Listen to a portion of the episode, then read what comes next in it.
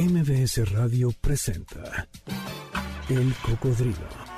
Experiencias históricas, callejeras, urbanas y sonoras por la ciudad con Sergio Almazán. Súbete en El Cocodrilo. Aquí arrancamos. ¿Qué tal? ¿Cómo están? Bienvenidos. Muy buenas tardes. Gracias por acompañarnos en este sábado 19 de febrero el año 2022. Son las 4 de la tarde con un minuto según el reloj de aquí del Parque México en el barrio de la Hipódromo Condesa. Y desde aquí los saludo, los recibo a quienes nos están acompañando vía streaming en Facebook eh, Live con el Cocodrilo o también en mbsnoticias.com. Eh, pues sean bienvenidos, quédense con nosotros porque la tarde de hoy nos vamos a ir y nos vamos a meter a un palacio. Un palacio joven de 115 años, pero además lo vamos a hacer a este ritmo, mi querido Luis. La rocola del cocodrilo. Seguramente la generación contemporánea no la han reconocido, pero los que somos de vanguardia envejecida ya sabemos de quién se trata. La rocola de esta tarde, aquí en el Cocodrilo, suena al ritmo de María Jiménez, la sevillana, que no se le acaba la voz. María Jiménez Gallego nació en Sevilla en el barrio de Triana el 3 de febrero de 1950. Y siendo aún una niña comenzó a trabajar en un obrador hasta que decidió irse a Barcelona a buscar su futuro. Comenzó limpiando, un trabajo que alternó con pequeñas actuaciones en un local nocturno de la ciudad condal, después de que un empresario local le ofreciera una oportunidad para cantar en su bar.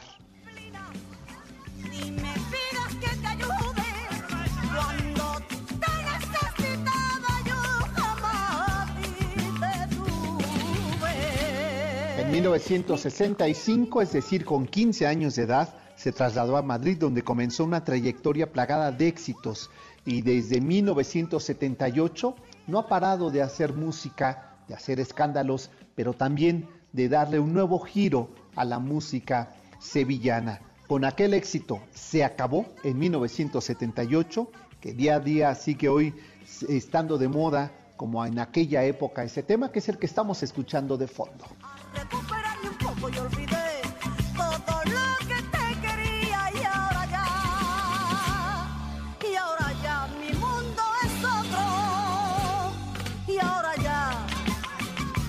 Es la voz de María Jiménez, que con 17 años se quedó embarazada y tuvo a su hija Rocío, que nació en 1968, una década antes de que eh, grabara su primer gran éxito, que nos está acompañando de fondo, que se acabó. Nunca desveló el nombre del padre, un hombre que no quiso saber nada de ninguna de las dos, lo que la obligó a criar a ella sola a su hija. Era una mujer guapa, sexy, llena de fuerza y absolutamente sincera el atractivo de la sevillana dio lugar a que el también guapo Pepe Sancho cayera rendido a sus pies. Se casaron en la iglesia de Santa Ana, en Triana, en 1980, por primera vez, porque más tarde llegarían dos más. Todo lo que yo te haga, antes ya tú me lo hiciste, María Jiménez sintió un flechazo cuando conoció a Pepe, quien por entonces tenía fama y un río de admiradoras en todo el país por su papel del estudiante en la serie Curro Jiménez. Cinco años después de aquella primera boda y a causa de un fatal accidente de tráfico, fallecía su hija Rocío con tan solo 16 años, de lo que ella ha preferido, mejor no hablar, pero que recuerda a diario y en todo momento, como no podía ser de otra manera. Así lo ha afirmado en varias entrevistas la sevillana María Jiménez. De su matrimonio con Pepe Sánchez nacería, con Pepe Sancho, perdón, nació su hijo Alejandro, el que ahora es justamente su y su promotor, el que está al pendiente de ella eh, y muy a menudo se desplaza a Chiclana para pasar tiempo con su madre. María se mudó a esa localidad eh, jatidana en donde dice que ha encontrado la paz y la tranquilidad.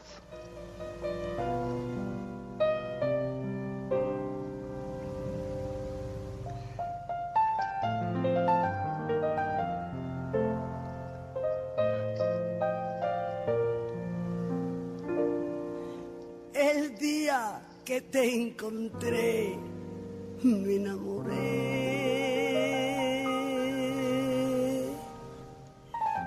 Sabes que yo nunca lo he negado.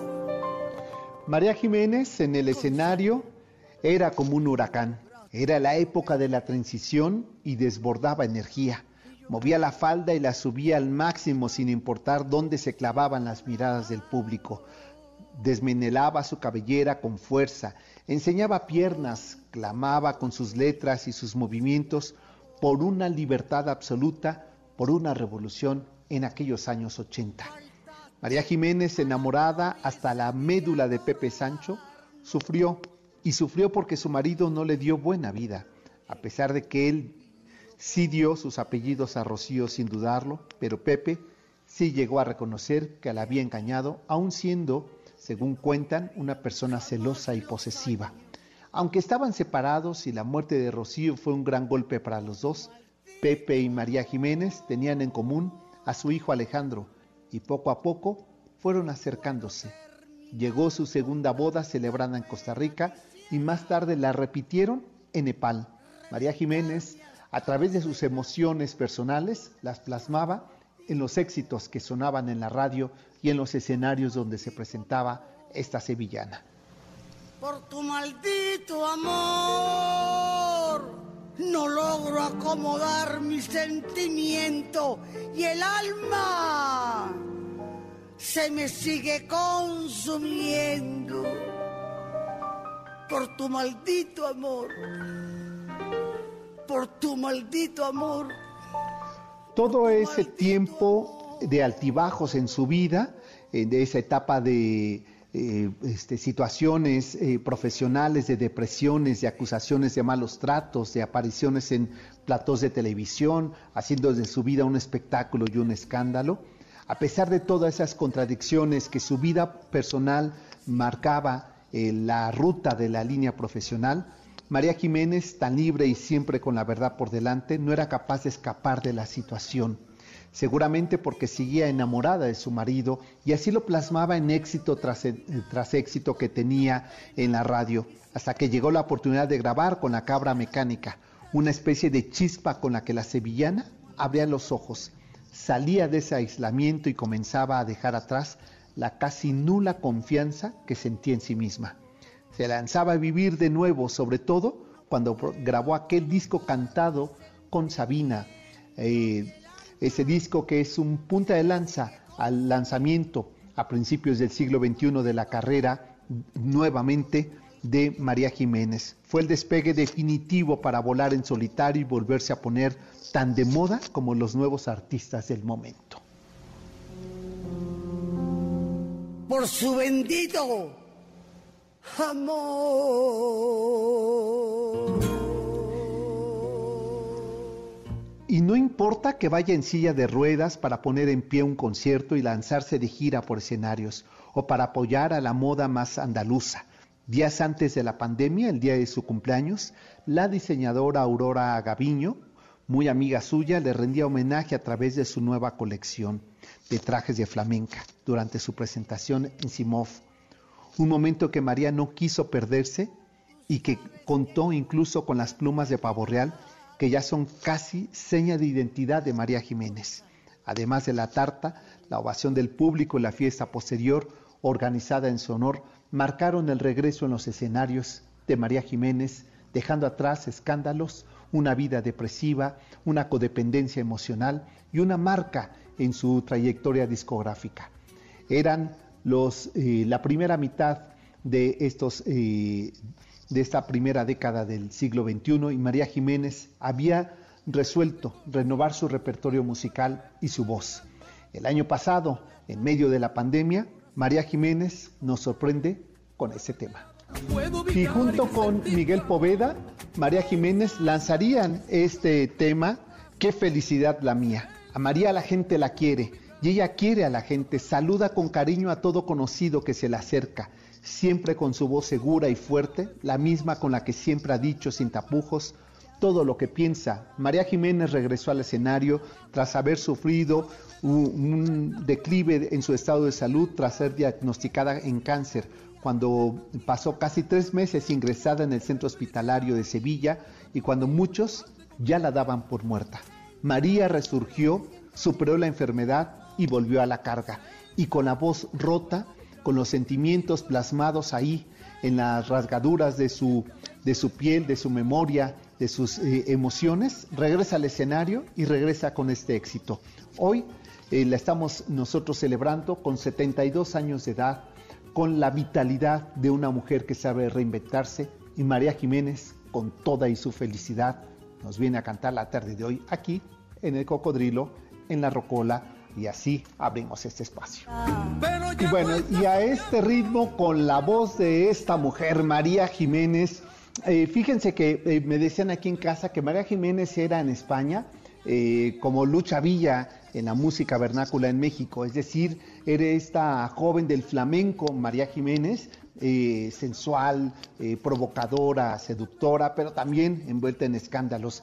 El caso de María Jiménez es singular porque después de que muchos de los españoles la daban en el retiro y para algunos incluso en la muerte, María Jiménez regresa, regresa a los escenarios y regresa además eh, con la memoria en su cuerpo, con la música en su garganta y con el dolor en su pecho. Y todo eso en conjunto hace esto que estamos escuchando de fondo, junto a este otro hombre también magnífico que es Miguel Poveda en este tema que han lanzado en octubre del 2021 que se llama Qué felicidad la mía. Vamos esta tarde a estar escuchando a María Jiménez aquí en el Cocodrilo. Oigan, ¿y qué tal la frase eh, de, de este tema? Borré tus manos de mi cintura. El vino es rojo a la luz de la luna y hay que tomarse rápido. Me parece que ya de entrada nos está antojando un repertorio musical que además en la interpretación que hace a los temas de Joaquín Sabina son verdaderamente una eh, este, reinterpretación, pero al mismo tiempo le da un giro a estos temas ya clásicos de Joaquín Sabina que vamos a estar escuchando. Así es que quédense con nosotros, acompáñenos en este recorrido que junto con la voz de esta mujer eh, sevillana vamos a recorrer eh, el, el, lado oriente de la Alameda Central y qué pesado soy cuando digo esto, pero en realidad es que lo que quiero decir que enfrente del Palacio de Bellas Artes hay otro palacio eh, y estos dos son hijos del mismo arquitecto, del italiano Adamo Boari, y son más o menos de la época, son porfirianos, son eclécticos, son sorprendentes y uno de ellos, el que me quiero referir la tarde de hoy, pues está cumpliendo 115 años de haber sido inaugurado, el pasado 17 de febrero los cumplió, y razón suficiente entonces para regresar a esa esquina eh, Pancupé, es decir, en este corte que hace esa esquina de eje central Itacuba, Itacuba, en las calles del centro de la ciudad, enfrente de la Alameda y del Palacio de Bellas Artes, y entonces estacionar nuestro cocodrilo ahí y penetrar a ese edificio, el Palacio postal mexicano o el de correos como lo conocemos, porque hoy vamos a recorrer los rincones, la arquitectura, la historia y los motivos por los que Porfirio Díaz manda construir este palacio singular hace 115 años de haber sido inaugurado. Hacemos la pausa, mi querida Janine y mi querido Lucito, se vuelve un poquito más a la música, se baile bailar y nosotros volvemos. Esto es el cocodrilo. El cocodrilo regresa después de esta pausa. No te despegues. MBS 102.5 ya estamos de regreso. Sigamos recorriendo la ciudad en el cocodrilo con Sergio Almazán, aquí en MBS 102.5. Y con los acordes de este piano del maestro Ernesto Lurdoy, que por cierto también el pasado 13 eh, de, enero se cumplieron años de su muerte, que moriría en la Casa del Risco, allí en, San Ángel, pues con estos ritmos de las dos danzas de salón, eh, que nos sirven en esta música eh, modernista, del romanticismo de iniciado el siglo XX, nos sirve para crear la atmósfera necesaria para que viajemos, si ustedes toman asiento aquí en este cocodrilo, y nos vayamos a las calles del eje central y la calle de Tacuba, ahí en el lado eh, este, oriente de la Alameda Central, enfrente del Palacio de Bellas Artes, porque aquí estacionaremos nuestro cocodrilo y aquí comenzará la historia de este viaje. El viaje por un palacio de 115 años de edad.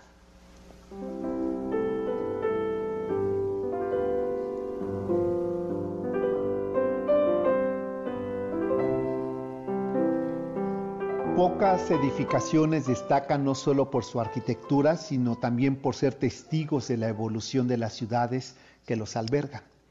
Y tal es el caso del Palacio Postal, una de las joyas arquitectónicas de la Ciudad de México, que ha sido testigo de la evolución de las comunicaciones, de la arquitectura, de la política, de las luchas, las revoluciones, pero también del urbanismo de esta ciudad.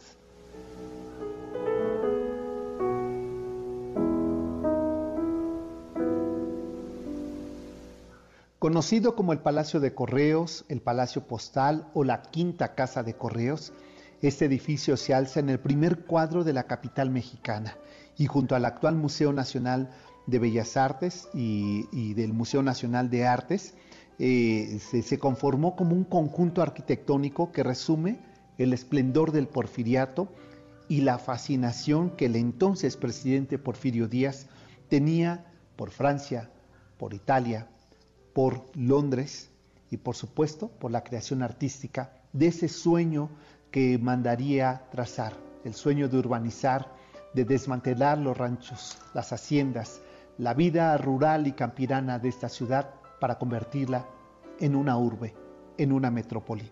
Y así en esa esquina, cuando nos paramos en la esquina del eje central y la calle de Tacuba, basta con girar hacia la izquierda eh, o hacia la derecha nuestra vista y ver los reflejos de tres portentosos palacios que nos advierten algo. La ciudad, iniciado el siglo XX, se hizo moderna.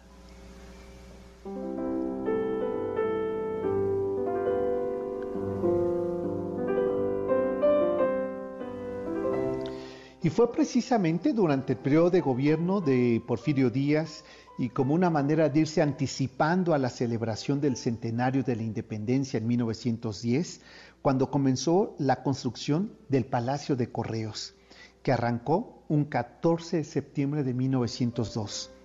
Gonzalo Garita, un ingeniero que había aprendido una de las técnicas modernas más importantes que le darían una fisonomía y una tranquilidad a la arquitectura mexicana, el sistema, el, sistema Eiffel o Chicago, es decir, las cimentaciones de estructuras metálicas en una ciudad fangosa, resultó una transformación y una revolución para poder construir la nueva urbe. El arquitecto, Adamo Boari, por su parte, también desarrolló una propuesta arquitectónica que mezclara los estilos europeos, eh, basados en tres países prácticamente, el Art Nouveau francés, el neoclásico italiano y el neogótico isabelino. Con la mezcla de estos tres se crearía un estilo sin estilo, llamado ecléctico. Y así también Gonzalo Garita y Adamo Boari serían una dupla perfecta para realizar dos de los más simbólicos e importantes edificios del periodo del Porfiriato, el Palacio de Correos y el Palacio de Bellas Artes.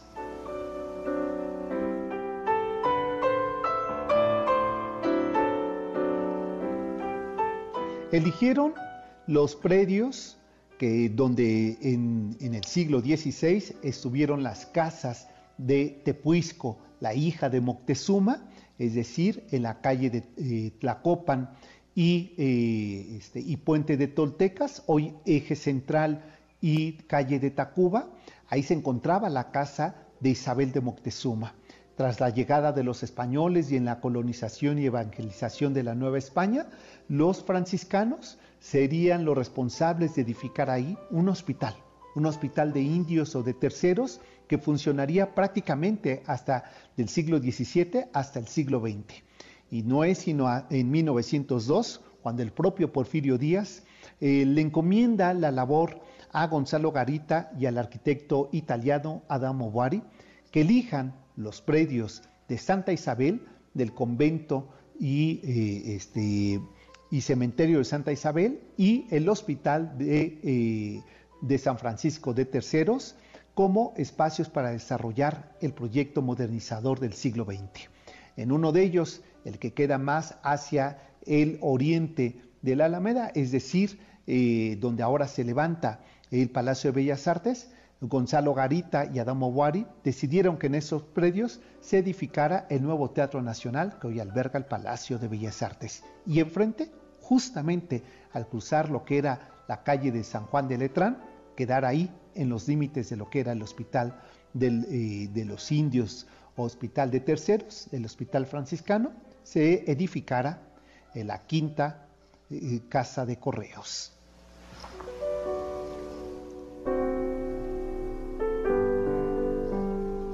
Miremos de frente el edificio, eh, el Palacio de Correos o la Quinta Casa de Correos. En esa esquina cortada que hace un ángulo de 45 grados más que de 90, es decir, eh, se le llama pan coupé a esa esquina, eh, y que tiene esa marquesina en Art Nouveau, miremoslo.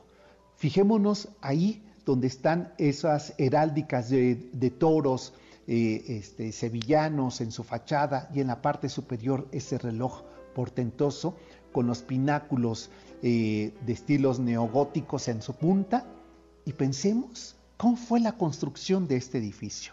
Aunque el edificio de la Quinta de Correos cuenta con un estilo ecléctico, tanto en su decoración como en su arquitectura, el estilo predominante es el neogótico isabelino o plateresco, que se caracteriza, como lo podemos advertir, por ser tan ostentoso de sus fachadas.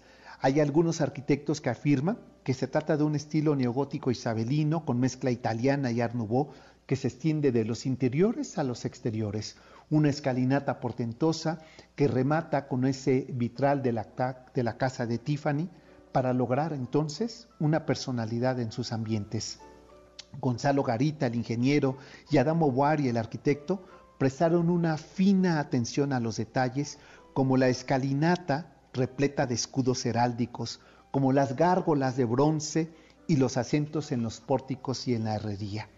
La intención del edificio era centrar todas las operaciones del servicio postal iniciado el siglo XX. México se conectaba internacionalmente. El, el ferrocarril, el tranvía eléctrico, pero también las embarcaciones y el comercio internacional marcaba el desarrollo de modernización que requería una nueva Secretaría de Comunicaciones y Obras Públicas y un nuevo edificio destinado a la modernización del sistema de correos en México. Y es así que no se escatimaron los empeños, los recursos, la ornamentación para poder crear el edificio que 115 años después seguimos admirando y que propios y extranjeros se siguen sorprendiendo de su belleza. Al regresar de esta pausa, hablaremos de cómo fue el proceso de edificación y los detalles que en su interior lo convierten en único al Palacio de Correos. Esto es El Cocodrilo, soy Sergio Almazán, mi Twitter es almazán71 o El Cocodrilo MBS. Volvemos. El Cocodrilo regresa después de esta pausa. No te despegues. MBS 102.5. Ya estamos de regreso. Sigamos recorriendo la ciudad en El Cocodrilo con Sergio Almazán, aquí en MBS 102.5. Es la voz de María Jiménez eh, de este disco por Sabinas, es decir, como si fuera o no como si fuera. Joaquín Sabina es un género musical y aquí está la versión de Calle de la Melancolía en la voz de María Jiménez. Número 7, Calle Melancolía, en ese domicilio ustedes me encuentran y desde ahí estamos transmitiendo en vivo este espacio del cocodrilo que llega a ustedes todos los sábados en punto de las 4 de la tarde por la frecuencia de MBS 102.5. Aprovecho para enviar saludos eh, a Sumer Brisa, dice que nos está escuchando desde Seattle, pues mandamos saludos hasta Seattle, que ya sé que está mejorando el clima, que ya está mejor el, tiempo y sé que también ahí pues eh, un invierno eh, largo y frío Así es que mando saludos a la gente de Seattle. Gracias por acompañarnos. A Silvia Andoneji Romo dice que lista, llena de sorpresas y aprendizajes en los viajes del cocodrilo. Gracias. Álvaro López, qué milagro que estás aquí con nosotros acompañándonos. Gusto saludarte, también saludos para María Elena, que seguramente está ahí cerquita de ti escuchándonos. Gracias, Luis Felipe, saludos a toda la familia Rodríguez castellanos que ya están aquí acompañándonos, sentaditos en el cocodrilo, ya se bajaron a tomar unas fotografías de este palacio de correos. Dice que, fíjate, dice Luis Felipe, que con esa música hay que preparar las tapas, caray. Eh, no conocían a la sevillana y triste historia de su hija. Bueno, pues mira, María Jiménez, de verdad, búscala, Luis, en las plataformas digitales. ha sido para mí una revelación y un descubrimiento. Y hace poco que lo comentaba con gente española ya de entrada de años, me decían, pensábamos que había muerto, pues ha resucitado, ha regresado a los escenarios con, junto con Miguel Poveda, que recuerda hace como dos años y medio, eh, tuve oportunidad de verlo en el, en el Teatro de la Ciudad Esperanza Iris. Y pues esta combinación, esta dupla que han hecho es maravillosa. Y el disco de los temas de Joaquín Sabina verdaderamente es un agasajo. Eh, Laura Melón dice que salud desde Los Ángeles. Mandamos saludos hasta Los Ángeles, California.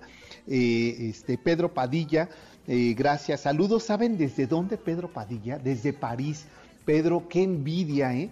Pero sabes qué, yo me, yo me quedaré y me voy a reconfortar con el el París chiquito con este edificio del cual estamos hablando, con estos elementos de la ornamentación Art Nouveau eh, del Palacio de Correos. Saludos hasta allá.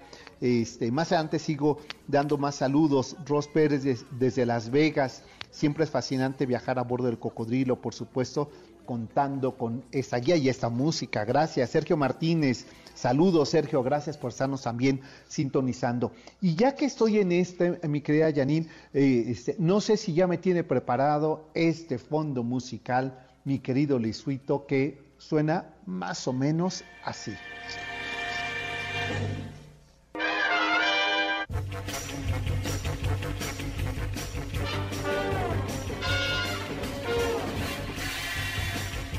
Efectivamente, así suena este tema de Batman, porque fíjense, ustedes seguro ya también lo saben, pues que está esta nueva versión que es más oscura del Caballero Nocturno, que estaba yo escuchando a Carlos Carranza y a Checo Sana hace un momento hablando justamente de esta nueva versión de esta película, que ya me antojaron las ganas infinitas de verla. Y saben que no quiero ir solo, yo quiero que ustedes me acompañen a ver el estreno de esta película en una función para nosotros, en una función VIP.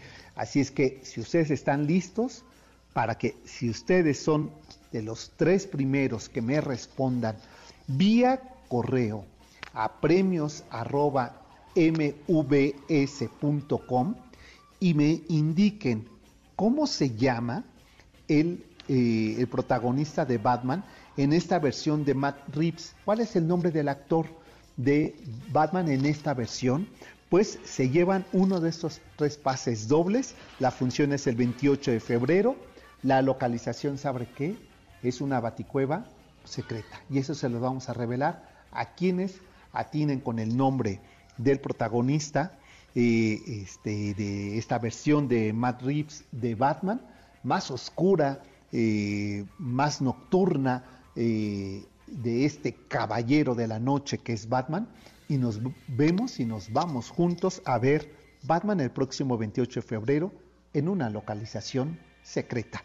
¿Tienen ustedes la respuesta? Escriban a premios.mbs.com y le van a poner la respuesta de la pregunta del cocodrilo de quién es el protagonista de Batman es y su nombre completo y su teléfono para que eh, este, nosotros nos comuniquemos con ustedes y les digamos dónde va a ser la función secreta de Batman en la versión de Matt Reeves más oscura del Caballero Nocturno.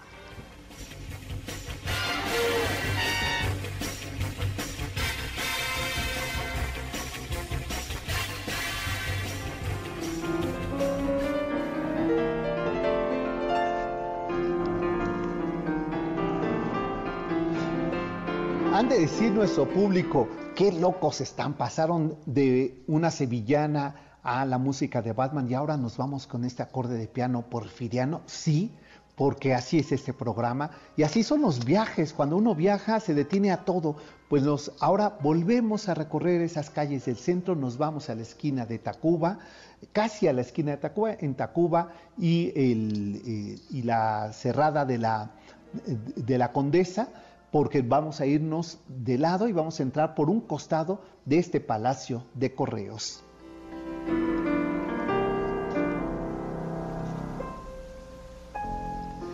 Cuando vemos el edificio de correos el día de hoy, no imaginamos que fue un proyecto de hace 115 años y mucho menos que la, tecnología que hoy gozamos Ni siquiera la mínima tecnología había en el momento en que se inaugura la quinta postal de correos. La intención de este edificio era centralizar todas las operaciones del servicio postal, que en ese entonces representaba la vanguardia en términos de comunicaciones. La inversión para su desarrollo fue tal que en los cinco años que duró la construcción del Palacio de Correos, se estima que costó que el costo fue de unos 3 millones de pesos de la época porfiriana. Aunque su operación de este Palacio de Correos arrancó cuando aún todavía no había servicio eléctrico en el país para solucionar ese problema y apelar a que fuera mucho más rápido y mucho más eficiente el, sistema de correos, los arquitectos encargados de la obra incorporaron un monumental domo de estilo morisco que permitía el paso de la luz al patio central, el patio de las bicicletas. ¿Con qué objetivo? Con el objetivo que la noche que llegaban los carteros para eh, recolectar la correspondencia, llevarla a los diferentes barrios y, eh, y, localidades de todo el país, pues no había luz y no podían poner eh, fogatas con el temor de que se quemara la correspondencia. Por lo que entonces el domo ayudó que en este cielo limpio que había, imagínense que en la Ciudad de México en 1910 había cerca de 400 mil habitantes, lo que hoy es una unidad habitacional o la unidad del grupo Carso, imagínense nada más, eso había en todo el país, en toda la ciudad. Entonces era un cielo limpio, un cielo estrellado, que contribuía a que pudieran ver en la noche las direcciones de las zonas postales donde los carteros tenían que entregar la correspondencia. Y a lo largo de la historia, el edificio ha sido testigo de sucesos históricos, como por ejemplo la oficialización del uso del timbre postal. Antiguamente no era necesario poner timbres postales y, eh, y en 1856 Ignacio Comonfort decretó el uso de una estampilla que tenía la imagen de Miguel Hidalgo.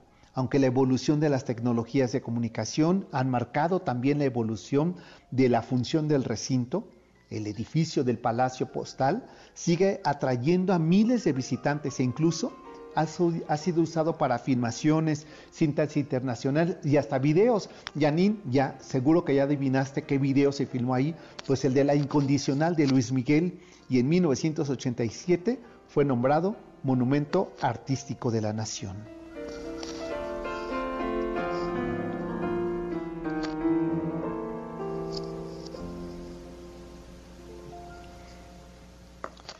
¿Qué tal este palacio de correos que en 1907, cuando finalmente se culminaron sus obras y al hacer un recorrido por Porfirio Díaz antes de inaugurarlo, consideró que faltaban algunos detalles de la cultura y de la identidad nacional, por lo que le solicitó a Adamo Wari y a Gonzalo Garita que hicieran algunas adecuaciones en las fachadas sobre todo considerar que era un edificio, era el primer edificio que se construía que se podía mirar los cuatro lados de, esta, eh, de este palacio, por lo que pidió que en, cada uno de esos lados se colocaran motivos de las culturas mesoamericanas o indígenas, por lo que si nosotros nos detenemos sobre el eje central, podemos encontrar justo en esa calle que ahora es cerrada y que del otro lado está el edificio del Banco de México, pueden encontrar el águila real o el águila porfiriana, rodeada de la serpiente prehispánica y también tiene el perro solo escuincle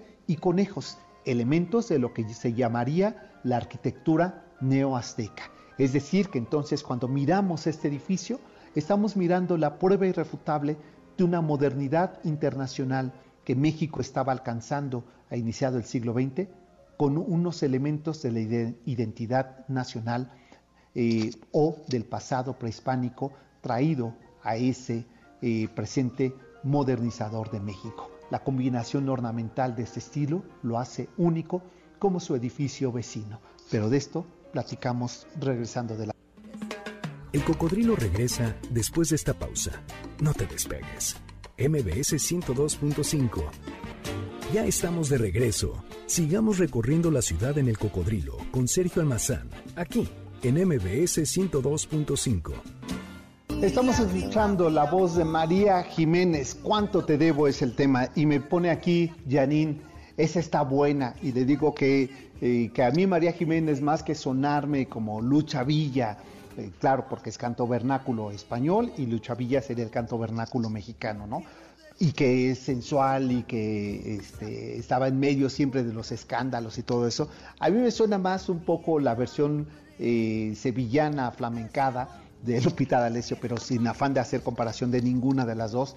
Lo cierto es que con María Jiménez lo que tenemos es el cancionero eh, popular moderno de lo que sería la ola madrileña sevillana o la ola sevillana de nuevo cante hondo. Si Lola Flores representó, sería las veces de Lola Beltrán del canto vernáculo español, pues el caso de María Jiménez es la revolución la actualización del discurso eh, eh, aflamencado de los años 80. Pues ahí está María Jiménez esta tarde acompañándonos aquí en el Cocodrilo.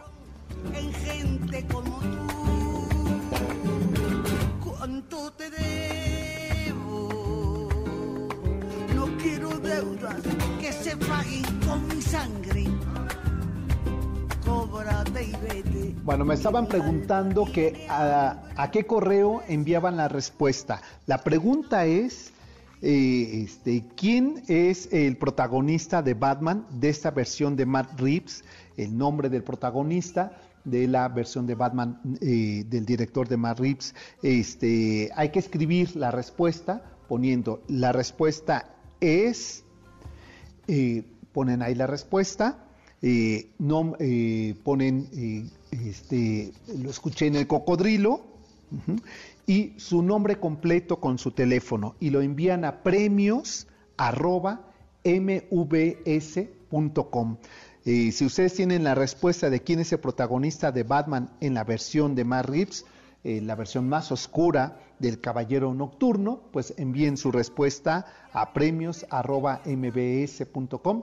No olvidar incluir que ustedes escucharon esa promoción en el cocodrilo y su nombre y teléfono completo y les diremos a vuelta de correo si le atinaron a la respuesta y, dónde será la función este próximo 28 de febrero. Tenemos tres pases dobles para que ustedes asistan.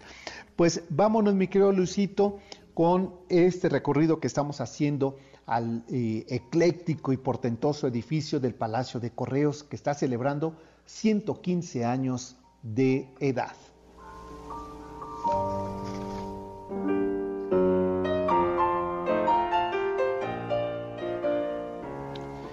para lograr la personalidad en sus ambientes, en su ornamentación y en su propia eh, edificación arquitectónica, Gonzalo Garita y Adamo Boari eh, prestaron una fina atención a los detalles en el Palacio de Correos, como son, por ejemplo, la escalinata repleta de escudos, de escudos heráldicos.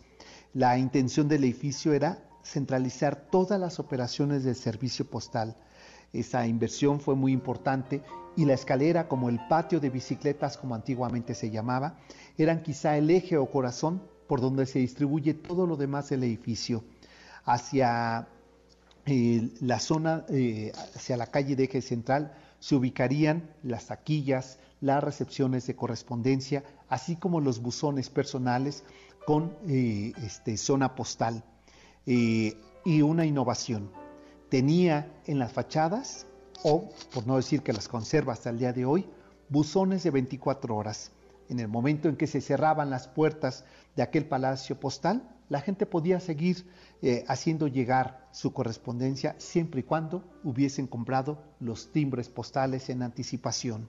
Era parte de la promesa en aquel 1907 en que se inauguró aquel palacio, promesa de la modernidad, de conectar en las comunicaciones nacionales e internacionales al país a través del correo.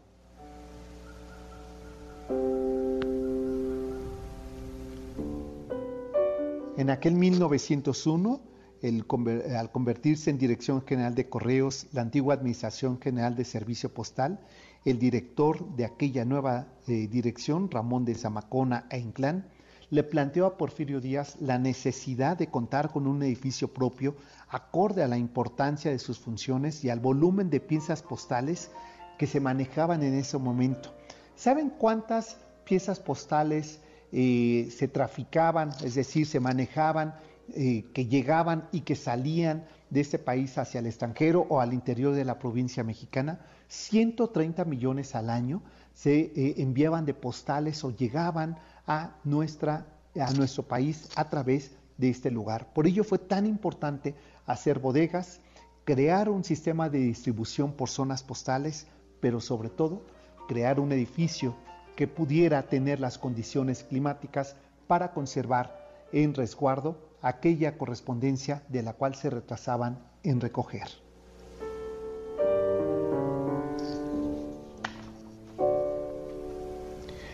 El inmueble del Palacio Postal se encuentra lleno de obras de arte, ornamentado por mármoles y trabajos de escayola. La escayola es yeso y después se hace este recubrimiento con cera y miel de abeja. Por eso tiene este color ocre.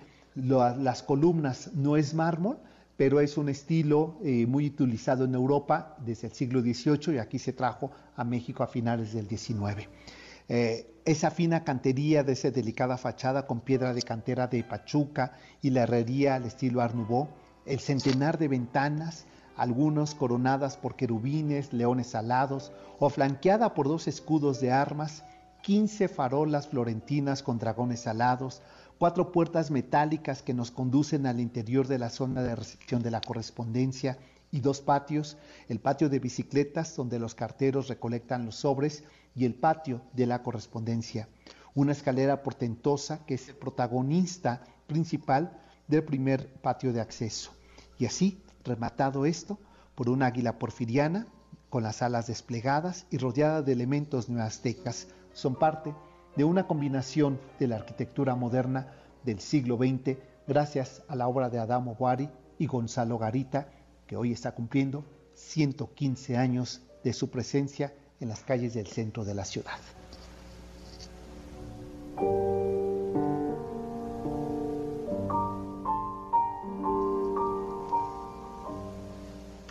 Pues que sea este una provocación para que ustedes recorran en estos próximos días con sana distancia, con todas las medidas de, eh, de, salud, este edificio que es ejemplo de verdad de nuestra arquitectura moderna y reconozcamos la grandeza de México a través de sus edificios. Y como bien advertía Octavio Paz, no se tratan los edificios de un montón de piedras, lo son sí, pero son un montón de piedras con historia aquí la historia de esta tarde.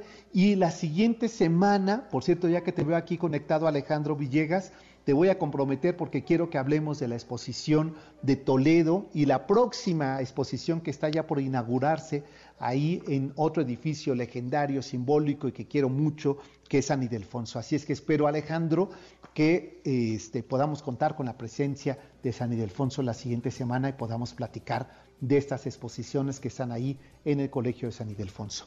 Por lo pronto nosotros ya nos tenemos que despedir. Eh, este, se quedan con el banquete del doctor Zagal, que tiene como tema la identidad nacional, la identidad mexicana. ¿Existe esto? ¿Y en qué consiste? Pues de eso nos va a platicar el doctor Zagal y todo su equipo, ya con los manteles largos, con los chilaquiles en mole y el chile en hogada puestos sobre la mesa. Pásenla bien, buen fin de semana. Nos encontramos el próximo sábado en punto de las 4 de la tarde, cuando volvamos a recorrer las calles de la ciudad a bordo del cocodrilo. Hasta entonces. MBS Radio presentó El Cocodrilo. Experiencias históricas, callejeras, urbanas y sonoras por la ciudad. Sóbete en el cocodrilo. Nos escuchamos el próximo sábado aquí en MBS 102.5.